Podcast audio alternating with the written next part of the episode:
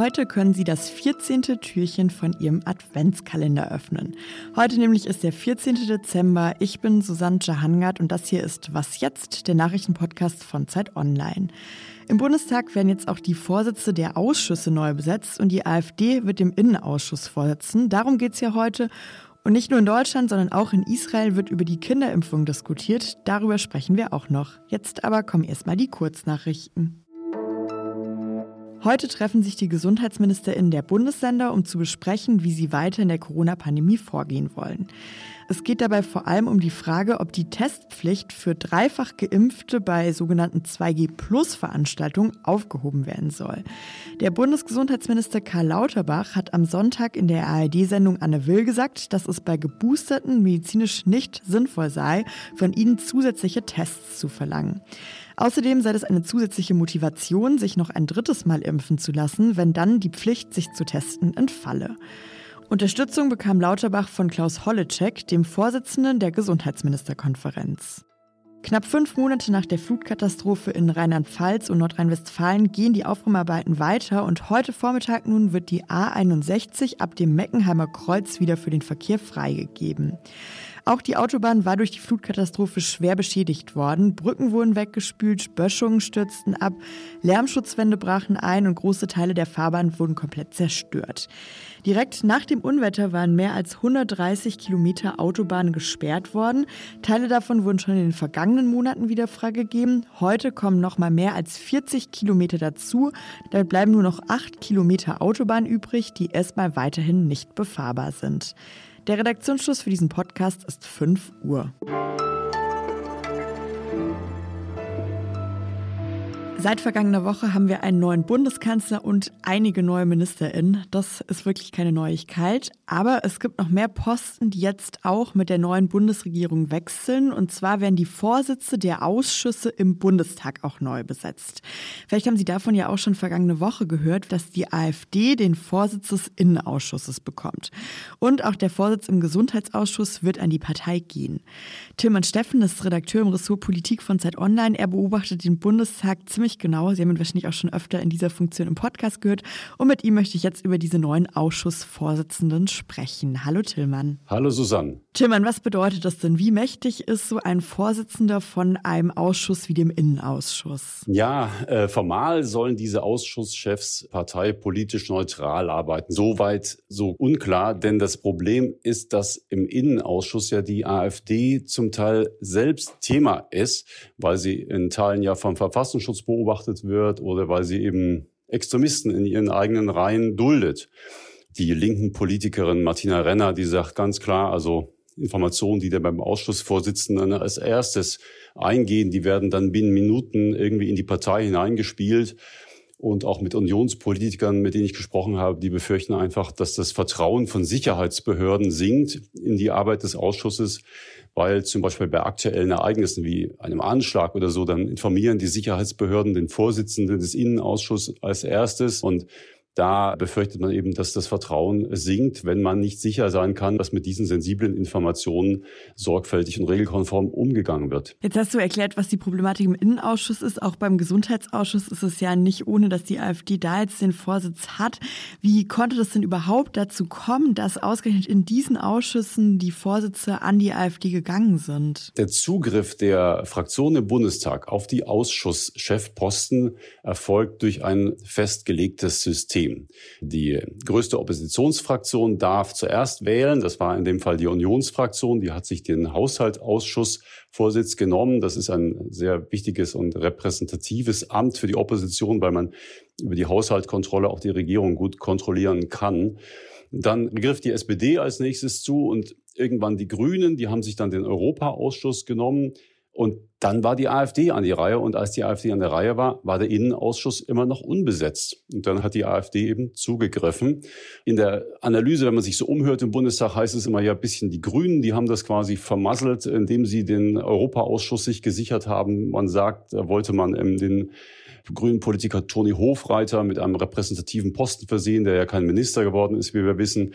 Und aus dem Grunde ist die AfD zu diesem wichtigen Posten gekommen. Jetzt wissen wir, welche Partei die Vorsitzende übernehmen wird, aber weiß man dann auch schon, welche Personen das sein werden? Nein, das weiß man nicht. Das soll in einer Fraktionssitzung heute Nachmittag entschieden werden. Gehandelt wird Gottfried Curio, ein Innenpolitiker aus der AfD-Fraktion, der durch besonders scharfe Reden immer wieder im Bundestag auch aufgefallen ist und dafür auch viel kritisiert wurde. Was ich wahrnehme, ist, dass man sich sehr wohl der Brisanz dieser Besetzung bewusst ist. Und ich glaube, das ist auch der Grund dafür, weshalb das eben erst ganz kurz vor der konstituierenden Sitzung des Innenausschusses am morgigen Mittwoch um 10 Uhr beschlossen wird. Hinzu kommt auch noch, Susanne, es ist längst nicht sicher, dass die Person, die von der Fraktion nominiert wird, tatsächlich Innenausschuschef wird. Denn es kann durchaus sein, dass in der konstituierenden Sitzung sich Politiker anderer Fraktionen hinstellen und sagen, wir möchten gern darüber abstimmen, wer hier Chef wird. Das ist unser Recht. Und dann könnte es gut sein, dass der AfD-Kandidat in einer solchen Abstimmung scheitert und die AfD-Fraktion dann möglicherweise eine neue Person benennen muss. Danke, Tillmann. Ja, sehr gern.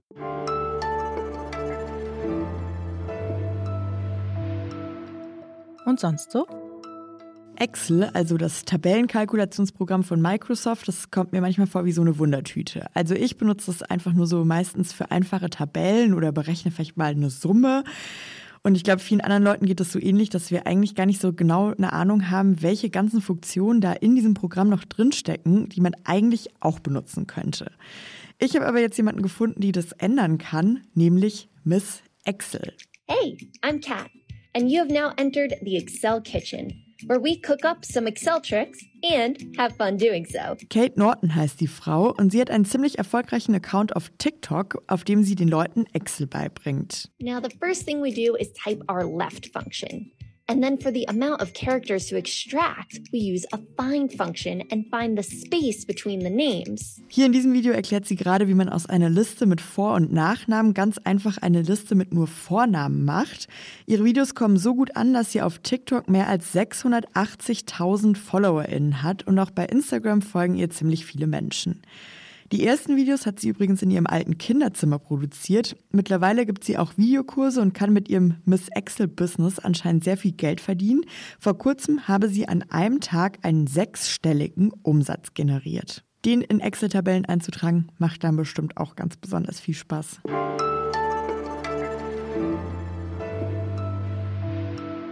Die Lage mit Corona, man kann es nicht anders sagen, bleibt frustrierend. In Brandenburg wurde gestern die epidemische Notlage ausgerufen und auch gestern wurde eine neue britische Studie veröffentlicht, laut der man anscheinend nicht genügend Antikörper gegen die Omikron-Variante hat, wenn man nur zweimal gegen Corona geimpft ist.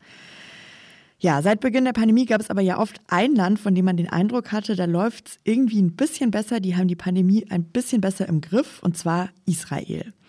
Wie es da jetzt derzeit aussieht, das kann uns jetzt Steffi Henschke berichten. Sie ist freie Autorin und Korrespondentin für Zeit Online und jetzt aus Tel Aviv hier bei mir am Telefon. Hi Steffi. Hallo Susanne. Steffi, wie ist denn die Lage gerade bei euch? Ich würde die Lage so ein bisschen zwischen Ruhe und Panik beschreiben. Also insgesamt habe ich den Eindruck, die Menschen nehmen die Maßnahmen ernster. Also man sieht es jetzt in den Zügen wirklich, dass alle die Maske auch akkurat tragen. Gleichzeitig gibt es aber auch sehr strenge Reisebeschränkungen, also Ausländer, Touristen, dürfen weiterhin nicht nach Israel einreisen. Es gibt für viele Länder Reisewarnungen und es gibt eben ja Überlegungen für strengere Maßnahmen gegen ungeimpfte. Wenn man dann guckt, wer ist nicht geimpft, sind das halt ein bestimmter Anteil der Erwachsenen, aber eben auch ein großer Teil der Kinder oder fünf bis elfjährigen. Und auf die fokussiert sich das jetzt. Wie kann man die besser erreichen? Du hast jetzt die Kinderimpfung schon angesprochen. Da gibt es ja auch gerade hier in Deutschland viel Diskussion dazu. Wie ist denn da die Situation jetzt gerade in Israel? Also ja, es ist so, seit einigen Wochen werden die Kinder zwischen fünf und elf Jahren geimpft und es gibt dazu auch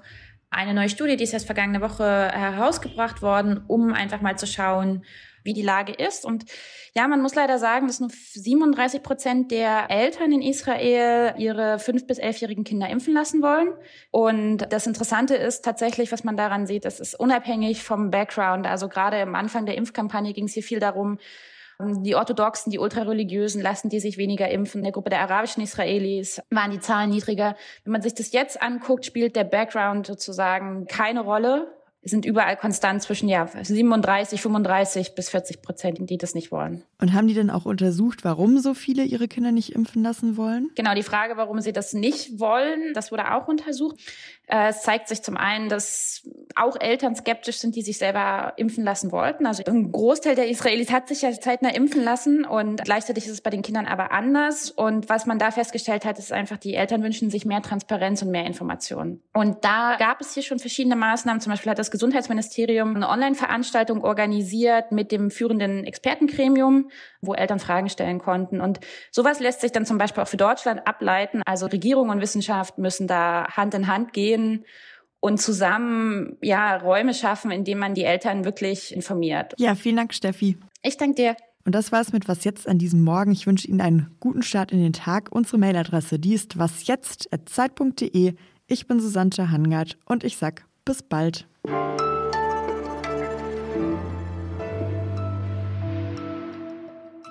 your function down and boom, there we have it.